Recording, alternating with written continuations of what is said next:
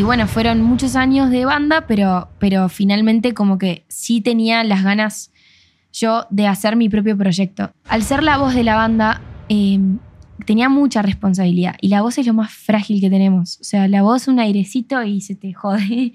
De vuelta a volver a subirme al escenario como, como que renací. Fue como que, ok, estoy haciendo el mismo show, número 300 que estoy haciendo, pero siento que es el número uno. Bienvenidos amigos de Revista Influencer, gracias por acompañarnos nuevamente en otra entrevista más, con otro influencer más. Ahora, el día de hoy estoy muy contento porque tenemos una influenciadora de la música y nos va a estar platicando muchísimo sobre su vida, sus proyectos, su trayectoria y bueno, pues todo lo que le espera. Así que te invito a que le des like, a que etiquetes, a que compartas esta entrevista y bueno, por supuesto, como siempre te digo, que la hagas tuya. Yo soy Alex Aguilar y estamos comenzando este podcast llamado Revista influencer. Así que déjame presentarte, porque el día de hoy desde Montevideo, Uruguay, llega una chica con signo de Sagitario. Eso quiere decir buenas vibras, buenas energías, cosas positivas. Ella es María Inés Dil Herrán, mejor conocida como Mary Dil. ¿Cómo estás, Mary? Bienvenida. Muy bien, ¿y vos? Muy bien, gracias por acompañarnos aquí en Revista Influencer. Por favor, un placer. Oye, Mary, platícanos. Mira, yo sé que tú tienes una trayectoria larga. A pesar de que eres una chica muy joven, tienes una trayectoria larga porque desde muy chiquita dijiste, esto es lo mío y esto es por lo que vengo. Sí, de hecho, creo que desde que tengo memoria, que, digo, voy a ser cantante, me quiero dedicar a esto, quiero...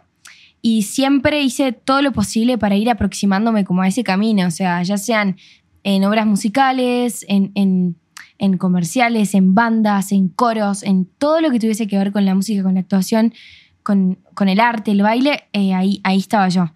Y mm, bueno, a los 17 años formé una de mis bandas que tenía en ese entonces, una banda de cumbia pop que se llamaba, se llama Toco para vos. Y, y bueno, y nos sorprendió a todos lo bien que, que les fue. Fue como una cosa que armamos entre amigos y algo medio como algo divertido y resultó ser un boom por allá, por el sur de, América, por bueno. Pero, pero aparte era, bueno, digo, yo me imagino que para ti era como muy fácil porque los veías como tus hermanos a todos. Sí. Pero según tengo entendido, ellos eran mayores que tú. Bueno. Y además eran siete hombres. Sí, sí, sí, sí. Eran nueve chicos y yo en un principio. Y dos o tres de mi edad y el resto eran todos mayores.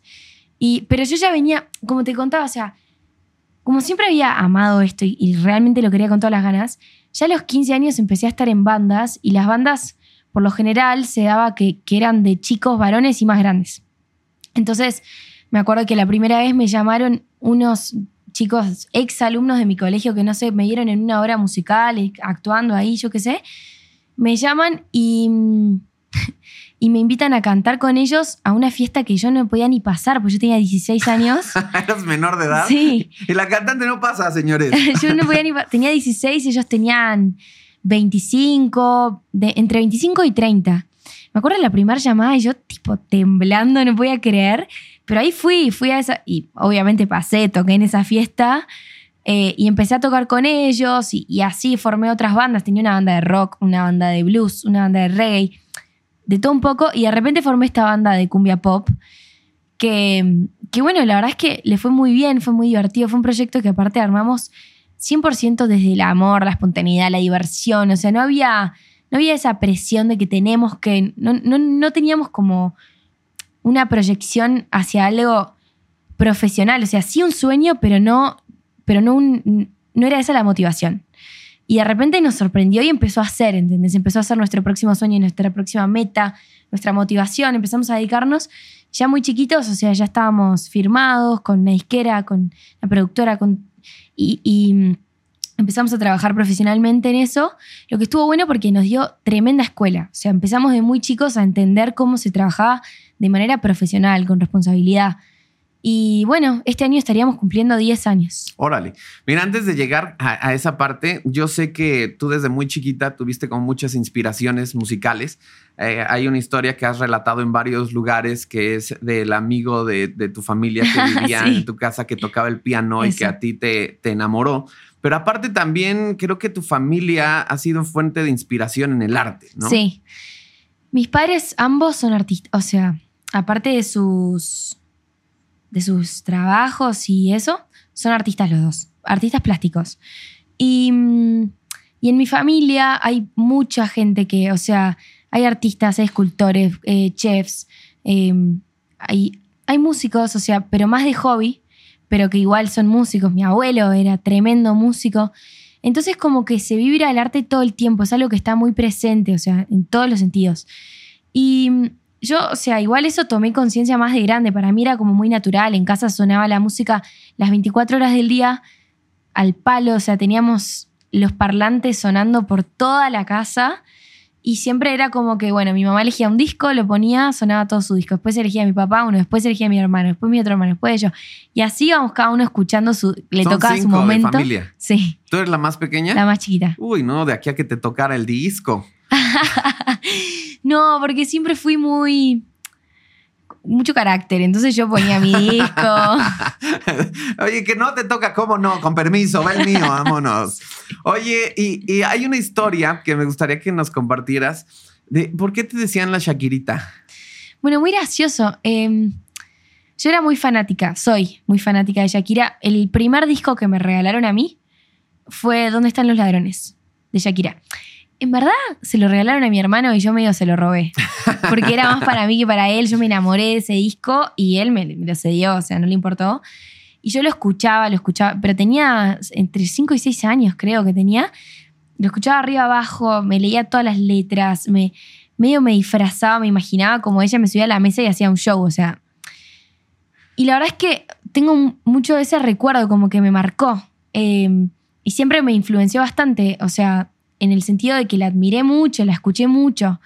Y aparte ya de muy chica, antes de, de decir voy a ser cantante, un- lo primero que dije voy a ser escritora. Ok. Entonces me, me- me leía sus letras y ya me fascinaban, o sea, como que obviamente a esa edad no entendía mucho la mayoría de las cosas, pero me, me parecían en- re entretenidas. Encima, no sé, en el octavo día que habla de Tarzán, yo amaba a Tarzán. Ya a esa edad, solo ver eso me, me- parecía Te fascinante. machaba in- Sí, sí. Y, y bueno, cuestión, eh, en, en un viaje con mi familia, yo era la rocola humana, no paraba de cantar, lo único que hacía era cantar. Entonces estábamos en el auto yendo a un lugar en Argentina que quedaba un poco lejos, o sea, era un road trip largo. Y yo todo el día cantando y poniendo yo la música, ¿no? Porque siempre fui muy hincha bolas con eso. Y, y entonces de repente empezó a poner a Shakira y cantar, cantar, cantar. Y ahí me empezaron a decir mis hermanos, ay, la Shakirita, la Shakirita. Y, y así me empezaron a decir. Y, me y después, o sea, en otros momentos de mi vida, que, que alguien, ay, me, me haces acordar o no sé qué, y me da mucha gracia porque no es algo que yo, o sea, quiera parecerme, o sea, como que digo, ay, yo quiero. No, pero sí reconozco que me influenció y que claramente está en, en mi inconsciente, o sea, en lo que escuché durante muchos años. Oye, pero eso me imagino que era muy, muy casero, pues. O sea, que te ponías a hacer como las canciones de Shakira y eso.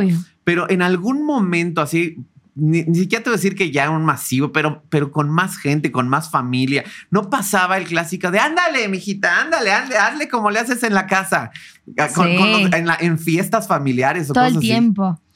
Cuando era más chica era, era más tímida, la verdad, era bastante tímida y me daba mucha vergüenza. Me pedían todo el tiempo que cante y no sé qué y yo como que no lo hacía muy seguido, como que de repente donde me sentía cómoda lo hacía, tenía eh, el novio de mi prima que es músico y tienen hijos que son músicos desde que nacieron, entonces con ellos me... Eran mis, mis sobrinos chiquitos y con ellos me soltaba y, y hacíamos bandas y no sé qué. Hasta que realmente empecé a tener bandas y fue como, listo, ya lo estoy haciendo. O sea, al principio era muy, eh, me encerraba en mi cuarto y lo hacía. Y si alguien se acercaba a mi cuarto, no sabes la bronca que me daba. O sea, era como, no me escuchen. Te daba pena, pues, Sí. como a todos.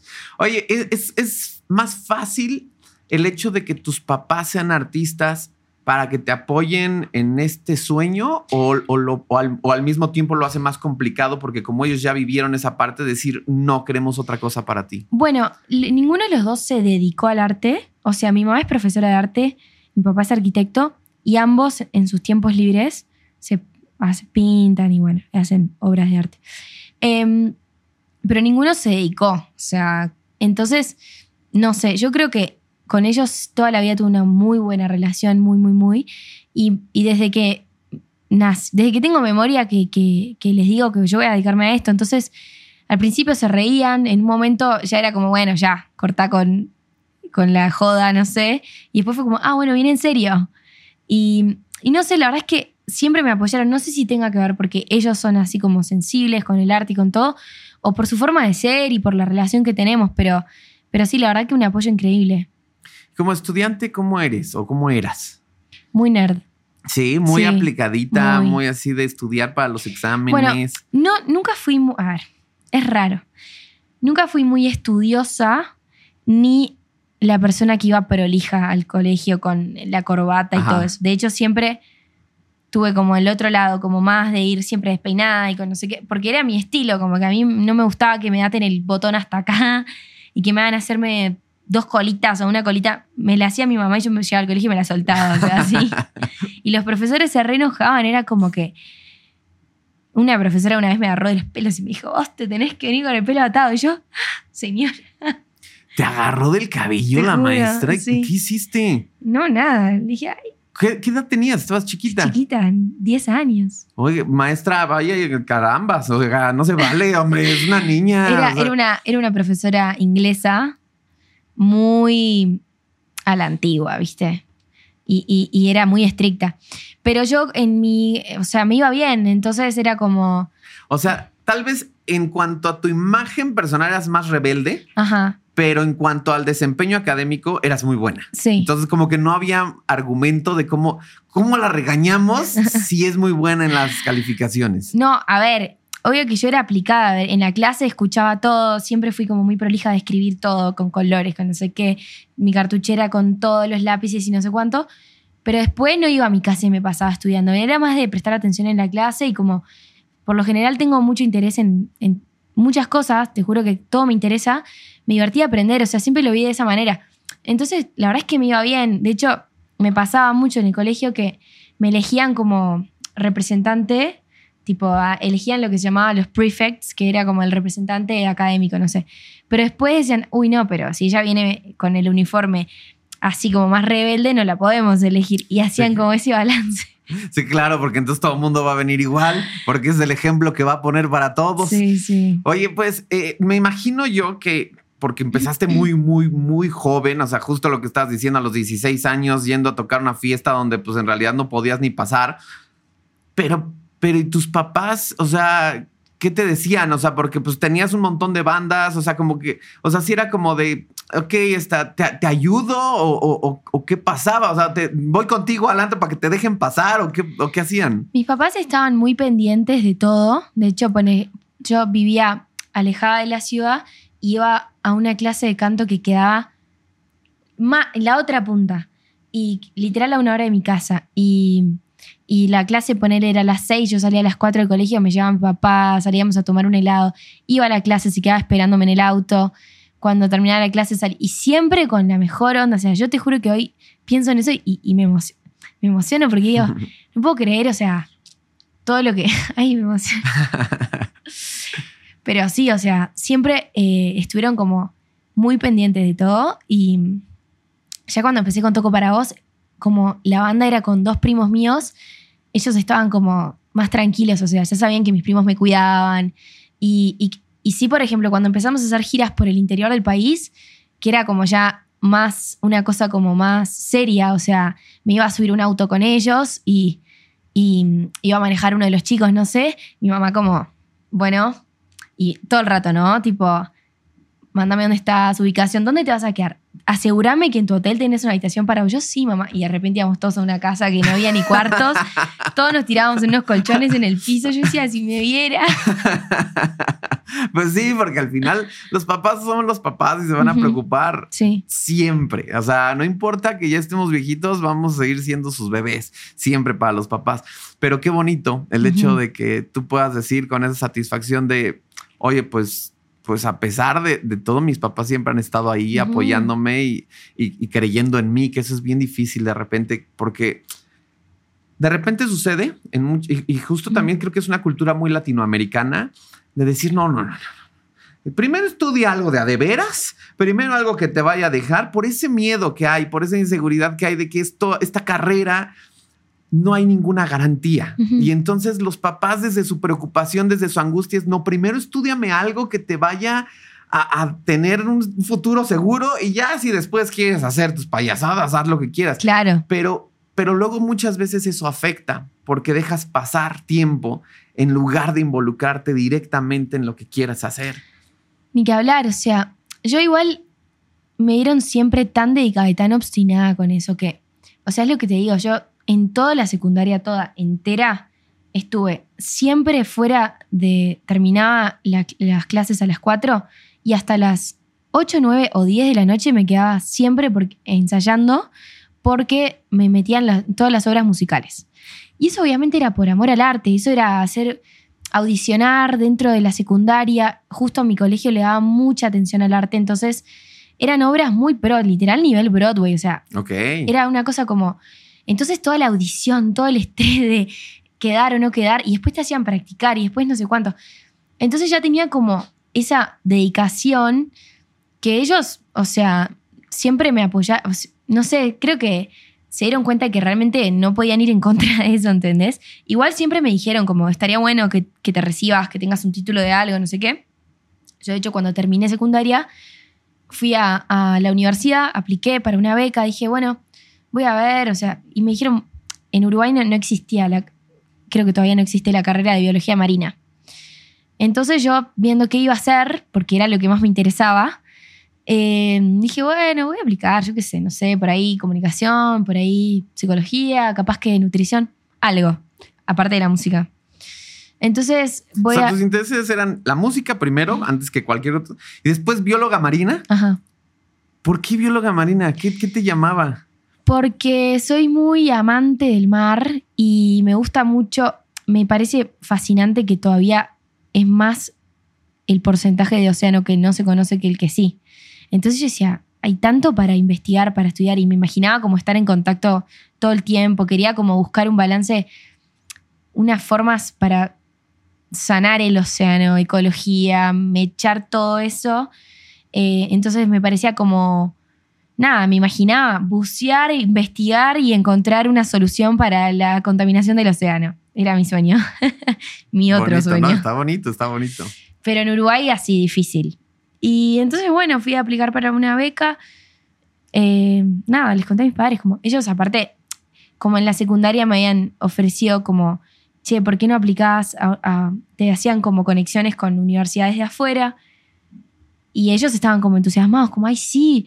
Papá me decía, vos vas a ser biotecnóloga en Harvard. Y yo, mirá, no tenés chance, o sea, no me no. Y, y bueno, cuestión, eh, em- empecé a girar con Toco Parados, la cosa empezó a ir en serio. Cuando vuelvo de, de una gira en el verano, me llega el mail de la beca, yo justo estaba con mi mejor amiga y de vacaciones, y le digo, ay, no sé qué hacer porque yo me quiero dedicar a la música en serio y quiero dedicarme todo este año a meterme más, como a estudiar música. Y, me llega el mail y me dice, bueno, le digo, bueno, voy a hacer una cosa, voy a ver, si la beca es buena, ok, hago la carrera y, mientras tanto me dedico a la música. Si la beca, si no tengo la beca, ya fue, voy de lleno con la música. Abro el mail, cara pálida, mi amiga me dice, ay, te fue mal. Le muestro y me había ganado el cupo más alto de la beca. Y me dice, pero boluda, ¿te parece que estás en un velorio? y me dice, tenés la respuesta en tu cara. Me acuerdo que esa, esa frase que me dijo, dije, tiene toda la razón. O sea, no, no quería esto. Chao. Está increíble las formas en las que la vida de repente te, te pone ciertas lecciones y te pone en tu lugar. De esos rollos de que Ujú. tú ya habías hecho tu plan, ¿no? Tú Sí. ya tenías tu estrategia de no, amiga. Fíjate, fíjate y ponme mucha atención lo que va a pasar. Si me sale bien la beca, le entro a la beca. Si no, pues ya me voy a la música, ¿ok?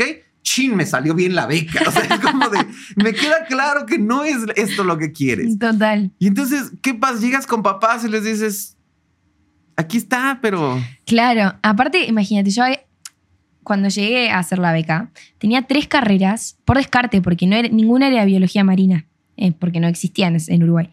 Entonces me dicen, no, pero tenés que elegir una. Y yo, ay, no puedo poner las tres y después veo. No, no, tenés que elegir una. Y yo, tipo, ¿qué hago? Tate ti, así. Tate Tin ti. Marín. Te juro. Aquí en México decimos de Tin Marín, de doping, güey. Es, es casi lo mismo, o sea, es al azar, o sea, lo que caiga. Sí, entonces, bueno, ¿Y cuál cayó? nutrición. Muy bien. Y les digo a mis papás, bueno, llegué, llegué de vacaciones, me gané la beca, vamos arriba, qué bueno. Sí, pero decidí que, que no la quiero. que me voy a dedicar. Bueno, vamos arriba. así. Si es lo que vos querés, así, así te juro. eh, Fue como yo mirándolos, me acuerdo yo parada enfrente de ellos, como ellos sentados, tipo, onda, Ajá. tengamos una. Una conversación. Una reunión. Sí, sí, sí, sí. Y ellos me dieron re para adelante, así. Qué bonito. Sí. Oye, y entonces, ahora sí, llegamos a esta etapa de Toco para vos. Ujú. Estabas muy joven, de todas maneras, muy chavita, pero ya empiezas a hacer como giras, eh, te firma una disquera, o sea, en, en- en tu corta vida hasta ese momento, ¿qué significaba para ti? Oye, ya me está firmando una disquera, dijiste, ya la armé, o sea, Sí. soy Shakira, en serio, o sea, ¿qué pensabas? ¿Qué cruzaba por tu mente? La verdad es que no lo podía creer, pero a la vez tenía mucha fe y mucho entusiasmo. O sea, yo de hecho, el primer verano que tocamos como banda, o sea, entre amigos, a fiestas de amigos, así, fuimos a un festival en Uruguay que se hacía en Año Nuevo. Era una fiesta que en ese momento era lo más de lo más de lo más, o sea, la mejor fiesta del año. Y fue a tocar una banda argentina que le iba muy bien, que era muy famosa. Una banda de cumbia pop. Los miro, estaba con, con los, chicos de Toco para Vos. Digo, ustedes van a ver el año que viene vamos a estar nosotros ahí. Le decía como, medio como que no me la creía ni yo, pero un poco sí. Al año siguiente estábamos nosotros ahí, o sea, al año siguiente. Yo te juro, dije, ¿qué? Voy a seguir diciendo cosas porque... Sí. Son decretos, oye, este, ¿es en serio? Porque además, o sea, ya me imagino, pues como, como parte de esa fiesta, o sea, como público, de repente ver ese escenario, ver esas cosas, decir, o sea, entiendo la parte de deseo estar ahí, pero una cosa es deseo estar ahí y otra cosa es vamos a estar ahí. Sí. Son dos cosas completamente diferentes. Y ojo, antes de que empiecen con esos rollos, de, es que si lo decretas, o sea, no. O sea, hay un trabajo de por Sí. medio. O sea, fue un año exhaustivo de esfuerzo, de dedicación, de, de meterte al 100 para que eso sucediera. O sea, no llegó solito nada más porque dijiste quiero estar ahí. No, ni que hablar. Eh, nosotros, antes de que yo terminara secundaria, eh, bueno, nos, empe- nos empezaron a contactar distintas personas, distintas disqueras, y ent- entonces empezamos como a ver el proceso de, bueno, ¿qué hacemos? Ahí ya no podíamos creer, o sea, era un divague, ya eh, estaban llamando tres disqueras gigantes, o sea, no podíamos creer. Cuestión, eh, elegimos, firmamos con una productora que es la mejor de Uruguay, que son increíbles, y ellos, con ellos firmamos con Warner también, y ahí empezamos a trabajar a full ese verano, todo, y... mm, Ay, para que me perdí en el hilo de conversación. Bueno, nada, la cosa es que ahí empezamos ese año a full, empezamos a hacer giras, no sé qué, y antes de, term- o sea, antes de lograr la firma, Ajá. yo como que sí decreté como, bueno, déjenme terminar secundaria, o sea, Ajá. porque todavía no había terminado mis últimos exámenes, como necesito... O sea, nada más para entender el, el equiparable. O sea, la secundaria allá era como el equivalente como al, como al high school. High school. O sea, a- para Mm. nosotros sería como la- el bachillerato. O sea, Eso. porque en Estados Unidos justo justa- juntan la secundaria con, con la preparatoria, que aquí en México así se maneja, y se convierte en el high school. Entonces van directamente del high school a la universidad. Claro. Aquí no, aquí es secundaria, después te vas a la preparatoria y después te vas a la, a la universidad. Entonces, nada más para que estemos en el mismo Claro, lenguaje. sería muchachos. high school, Ajá. sí. O sea, de ahí directo a la universidad. Y, y bueno, y, ahí fue cuando literal terminamos, o sea, me dejaron, ter- creo que al otro día de mis exámenes fuimos a firmar. o sea, fue así. Aquí está mi boleta de calificaciones y aquí está el contrato. Vámonos. Y ahora la música. Oye, y, y cuando estabas a punto de firmar, cuando ya tenías la pluma en la mano, estabas viendo el, el contrato, ¿qué dijiste? Ya la hice. O sea, ya es, este es el, este era la meta, ya de aquí así nos Sí. vamos a cantar en el Super Bowl. O sea, Obvio, no, no, todo, imagínate, es que no lo podíamos creer, yo no lo podía creer. Y fue una lucha porque hubo como diferencias de opiniones en la banda sobre qué hacer y yo me puse como muy obstinada con, con lo que quería Eh, y al final por suerte, o sea, de hecho nos, nos fue muy bien con eso. Y, y bueno, fueron muchos años de banda, pero, pero finalmente como que sí tenía las ganas yo de hacer mi propio proyecto, de sacar otras canciones, de hacer otro género, de contar mis historias. Y, y bueno, se empezó a dar naturalmente, empezaron a surgir oportunidades. También la banda, por suerte, era algo que eso lo entendía desde el día uno. Porque en principio la banda, como te dije, fue algo más como de amigos, no sé qué, que de repente le fue muy bien, pero no los 10 integrantes querían dedicarse a la música. Entonces le dedicaron muchos años, pero después fue como, bueno, ya está. Y yo sí quería, a toda costa. Entonces, la verdad es que me súper apoyaron con eso y tuve como muchas oportunidades que fueron como el hincapié para empezar este proyecto sola. Pero también leí por ahí que, que sí hubo un momento, eh, justo cuando estabas en, Toco para Vos, que, que ya la situación emocional como que te empezó a conflictuar mucho. O sea, como que ya estabas empezando como a tener ciertos ataques de pánico, como cosas que ya te estaban colapsando un poco. ¿Cuánto tiempo llevabas en la banda cuando eso sucedió? Mm, no me acuerdo, como tres años capaz. Em, fue un momento, o sea, no, no ataques de pánico, sí como que tuve más de ansiedad, pero, pero fue, o sea, el momento en el que, claro, yo venía por ahí cargando con mucha presión y mucha responsabilidad y mi vida cambió de un día para el otro, literalmente, eh, porque hasta el momento de, prepa yo seguía con vida normal, o sea, tocaba los fines de semana, pero entre semana iba al colegio y tenía mis amigos y yo qué sé al momento de firmar ya fue como que iba totalmente contra la corriente. O sea, cuando yo estaba en Uruguay era cuando mis amigas estaban estudiando y cuando yo estaba afuera era cuando estaban de fiesta o algo así. Y, ahí sí, como que tuve un montón de, sacrificios, de, perderme cosas, de estar mucho arriba de la carretera, muchas horas arriba de la carretera, durmiendo poco. Y eso que es parte de, ¿no? De las giras y todo. Pero claro, uno capaz que cuando recién empieza no sabe a, todas esas cosas que se va a enfrentar o... Solo se ve el lado bonito. ¿no? Sí, y también el hecho, para mí, o sea, en realidad creo que lo que más me afectaba era que al ser la voz de la banda, em, tenía mucha responsabilidad y la voz es lo más frágil que tenemos. O sea, la voz un airecito y se te jode y así. Y en ese momento más estaba como saliendo de unos nódulos, entonces tenía mucho, mucha presión con eso. Y sí me pasó que entre medio de las giras me quedé sin voz, tuvimos que cancelar un show. Por suerte fue solo uno de tantos. Qué presión, ¿no?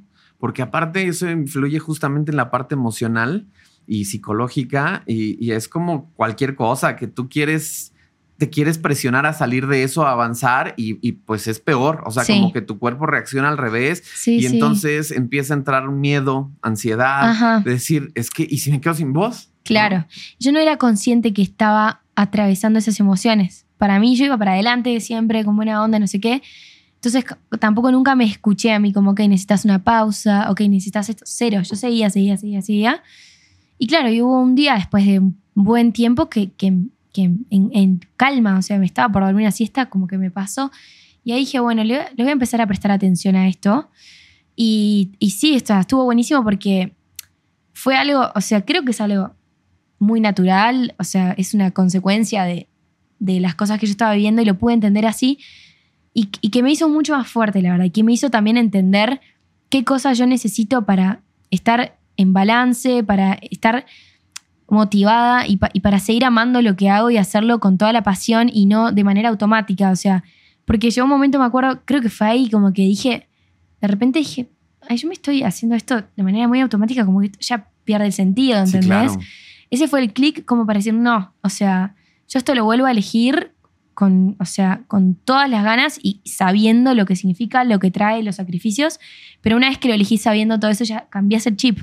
O sea, y también te arreglas y te las ingenias para, para así tener tu balance.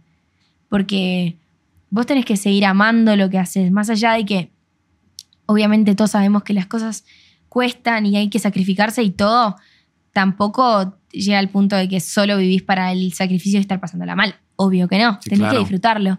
Entonces, me, ayudó a eso, a darme cuenta de, todo lo que yo capaz que no me estaba dando cuenta, que, no me hacía bien. Y, sí, mi equipo increíble, o sea, eh, empecé a viajar acompañada siempre con una amiga o con mi mamá. Este, y, bueno, ni que hablar que, que, Pau, mi manager que está acá, es mi segunda madre, y entonces también fue como el mejor apoyo que tuve.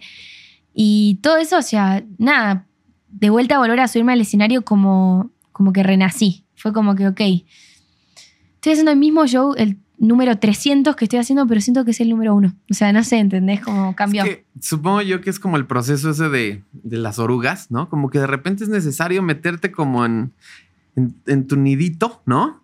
Y, y, y, dejar que pase tantito tiempo, dejar que, que, fluyan las cosas para poder renacer bien, bien, bien uh -huh. y salir del capullo y poder volar con todas las alas. Pero justo necesitas como ese momentito de contención, de, de, contención, sí. de protección, de, uh -huh. de apoyo. Eh, veía por ahí justo, creo que para todos siempre esa figura es muy importante, pero, pero sé que, que en tu caso particular también fue una pérdida muy fuerte la de tu abuelita. Sí, sí, sí. Mi, la mamá y mi papá, porque mi otra abuela no la conocí, fue una, o sea, ella se murió cuando yo tenía seis años, pero siento que viví más años de mi vida con ella que sin, y tengo 26. Eh, sí, me marcó mucho. De cuando era chiquita, eh, yo justo cuando nací se estaba construyendo mi casa, entonces vivimos mucho tiempo con mi abuela. Y a la vez yo vivía lejos de, del colegio que iba y ella vivía al lado. Entonces la camioneta del colegio me llevaba a su casa, yo iba todos los días. Y era una madre, o sea, y era un ángel, te juro que la persona más buena que conocí. Y, y encima siempre tuvo como ese, ese, ejemplo de ser una persona muy generosa, de ser muy buena, de tener mucha empatía con, con los demás. Y no sé, yo la veía de chiquita y, y, y pensaba que era un ángel, o sea, la admiraba mucho. Y sí, su, su, cuando se murió, para mí fue, fue grandísimo, o sea, fue terrible pero a la vez siempre sentí que estuvo conmigo siempre, o sea, como que, no sé, de hecho hasta tuve como sueños con ella y muy reales, o sea, no sé, la, la siento muy presente. Justo creo que eso habla de la huella que dejó en el corazón de sí. las personas y, y, el hecho de que hayan pasado ya 20 años y que tú digas, no, yo siento que todavía fueron más años los que estuvo conmigo sí. que, es que sin mí. Sí. Pero, ¿cómo le hace una niña de 6 años para poder lidiar con eso? Porque además no es como de, chin, se escapó el perrito, que aún así duele. O sea, decir, era mi ángel. Sí. Bueno, me acuerdo que mi mamá me dijo, mi mamá perdió a su mamá cuando tenía 14 años. Y ella es muy fuerte, o sea, perdió a su mamá y a, sus dos hermanos, o sea, como... Y ella es la persona más fuerte y alegre que viste en tu vida. Entonces ella me acuerdo que yo era así de chiquita y me dice, elegí una estrella. Y yo elijo una y me dice, bueno, esa va a ser mamita, mi abuela.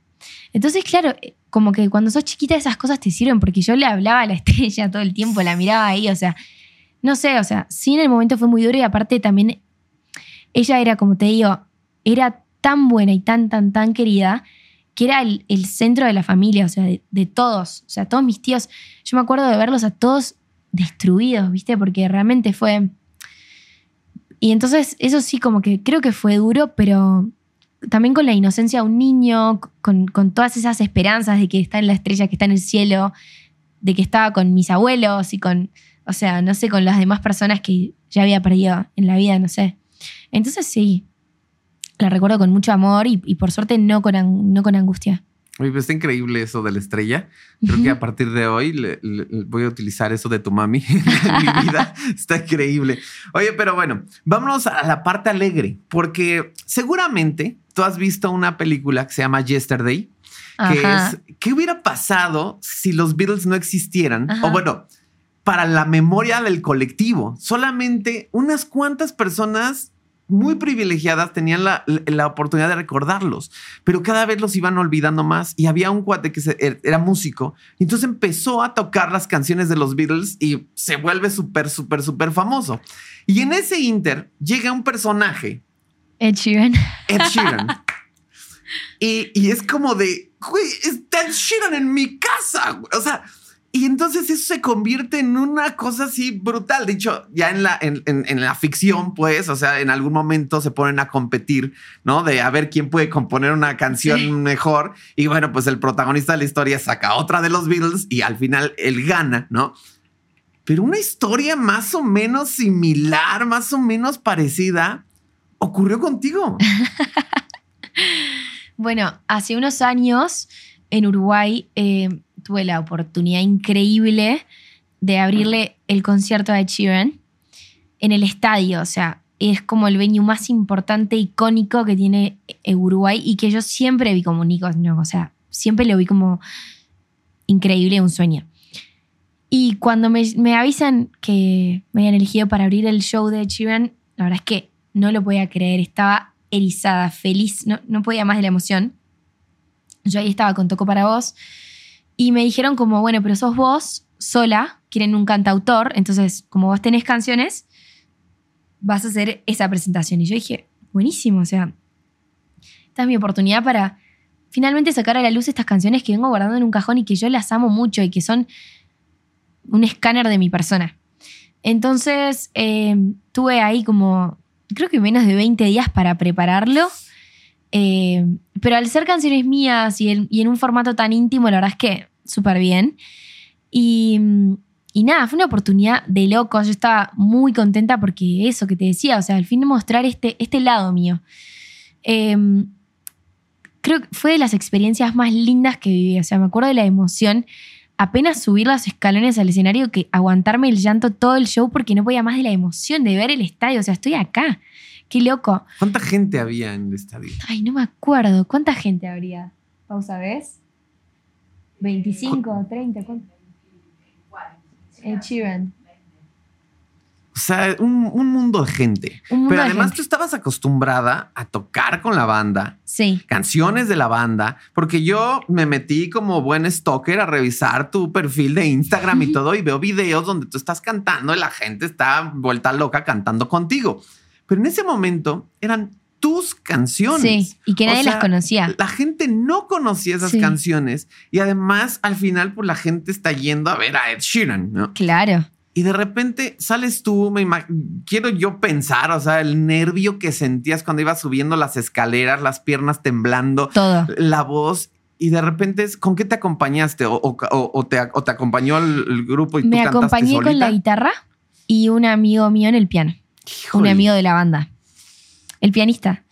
Y, y sí, o sea, claro, yo había tocado para mucha gente, para más personas incluso con Toco para vos, pero en el show en el que vos no estás de visitante. Sí, claro. Y aparte, o sea, la gente te está yendo a ver a vos, se conoce todas tus canciones, o sea, eso es pura diversión y ya, o sea, lo pasás muy bien, ya sabes que la gente está ahí para verte y para cantar. Esto era obviamente algo nuevo, un desafío, canciones que nadie conocía, que yo nunca había mostrado. Solo había mostrado una canción en rueda de prensa antes del show. Y, y bueno, al momento de, cantar, o sea, fue un público muy atento, muy lindo, o sea, ya, ya había mucha gente, o sea, ya estaba casi que lleno cuando empecé, se empezó a llenar todavía más. Y cuando canté esta canción que, con la que había rodado, te juro que los escuché cantar y yo dije, ¿qué? Hace una semana la rodé tipo en canales, o sea, y de hecho esa canción hasta el día de hoy me la siguen pidiendo, como que la suba a Spotify, que haga el video. Eh, mucha gente me manda los, los links de YouTube que encontraron en, en notas, o como por favor subí esta canción, o sea, como, y es una canción que yo le tengo mucho cariño, la verdad.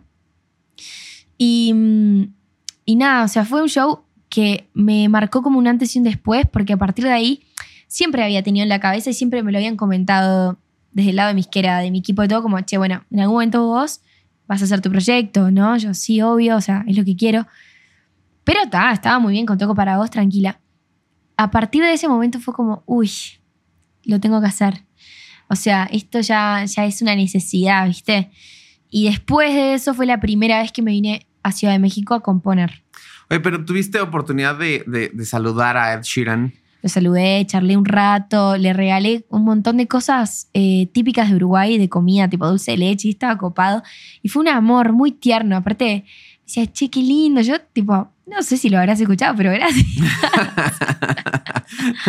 Porque sí, sí, sí vi que, que, que- que- que te dijo comentarios positivos respecto a tu interpretación, porque además como que cantaste un poquito más, ¿no? De lo normal. Sí, canté media, me- media hora por ahí. O sea, fue. O sea, para un abridor fue muchísimo tiempo. Sí, sí, canté creo que como, no sé, si siete o ocho canciones. Estuvo buenísimo. Y antes de Chiran, él estaba haciendo el tour con Passenger. El de Let It sí, Go. sí, claro, sí, sí, sí. Y, y Passenger, un amor, había estado en la prueba de sonido, me había escuchado en toda la prueba. Sabía que. Yo te juro que el día más caluroso de la existencia de Uruguay fue ese. O sea, de verdad creo que habían 70 grados de sensación térmica. O sea, no entendés lo que era. La gente se derretía. Un calor. Yo en la prueba de sonido a las 4 de la tarde con un sol que me derretía y Passenger se quedó mirando la prueba. O sea, un amor.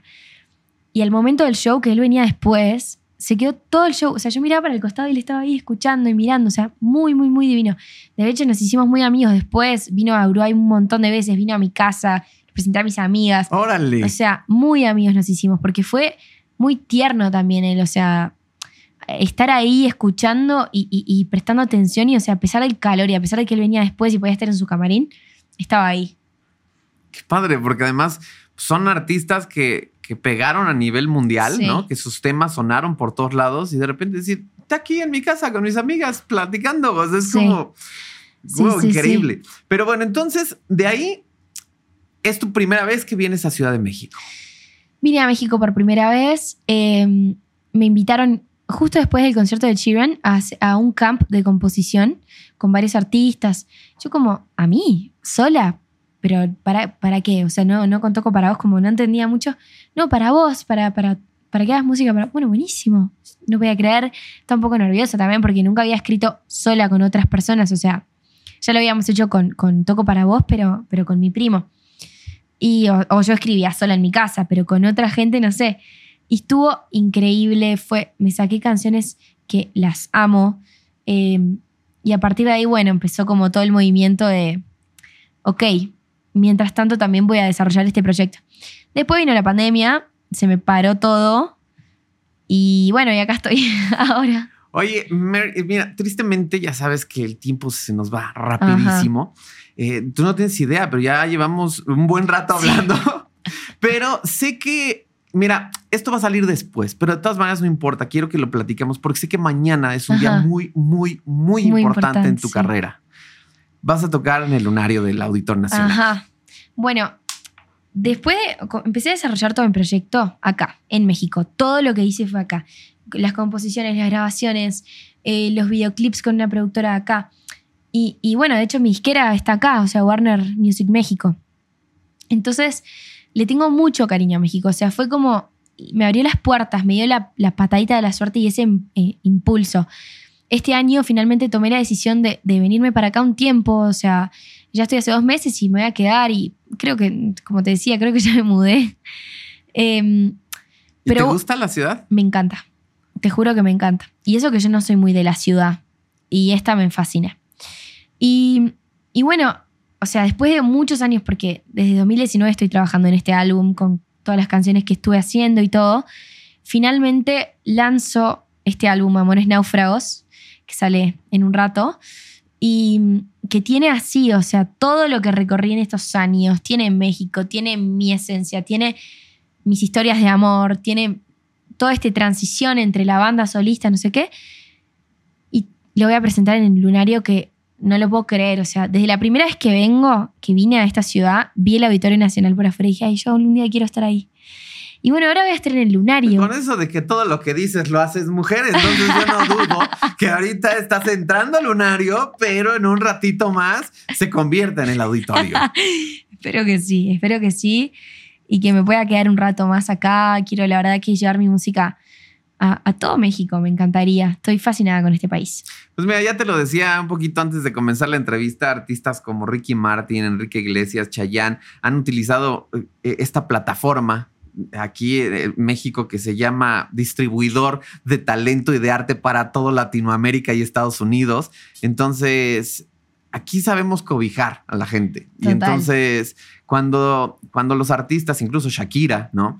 Que, que- que- que nos regalan ese talento, que nos regalan ese, ese, ese- ese amor por la música, los mexicanos se los compramos y, y- y los aventamos para el cielo. Sí. Entonces, te deseo todo el éxito del mundo. Mary, ¿en Muchísimas dónde te localizamos? Estoy como Mary Deal en todas mis redes, en todas las plataformas, Spotify, YouTube, en Instagram, en TikTok. Eh, ahí me encuentran, ahí pueden escuchar el nuevo álbum, Amores Náufragos, y todas las novedades que van saliendo. Perfecto, pues si ustedes tienen algún comentario que hacerle a Mary Deal, déjenlo aquí en los comentarios, se los vamos a estar pasando para que les contente a ustedes. Y bueno, pues les agradecemos por haber estado con nosotros en otra entrevista de Revista Influencer. Recuerda, así nos encuentras en todas las redes, Revista Influencer. Dale like, etiqueta, comparte y haz la tuya. Yo soy Alex Aguilar y nos vemos en la próxima entrevista.